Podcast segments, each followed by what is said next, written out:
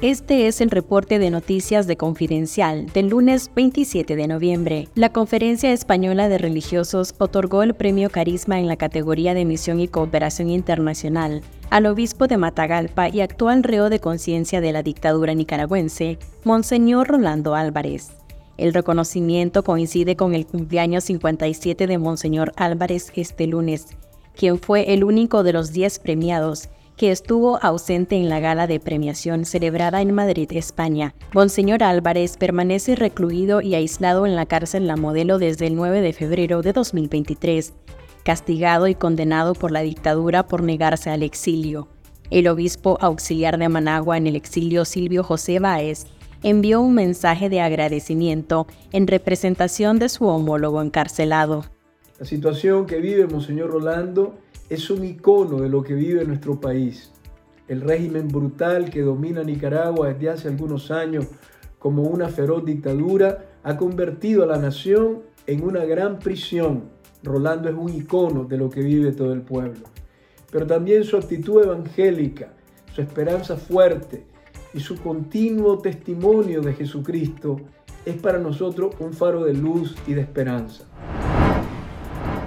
Agentes policiales uniformados y de civil se plantan afuera de los templos próximos a las escuelas para vigilar las actividades tradicionales de cierre de año académico en los colegios parroquiales de Nicaragua. Una fuente académica de Managua dijo a Confidencial que los agentes policiales llegan a vigilar en motocicletas a las afueras de los colegios y amenazan que si se realiza un acto de rebelión durante las celebraciones religiosas, el cura asumirá las consecuencias.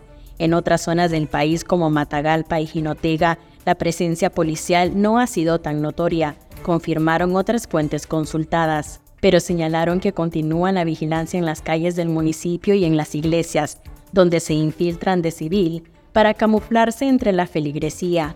La investigadora Marta Patricia Molina denunció que la vigilancia en los colegios parroquiales es generalizada en todo el país.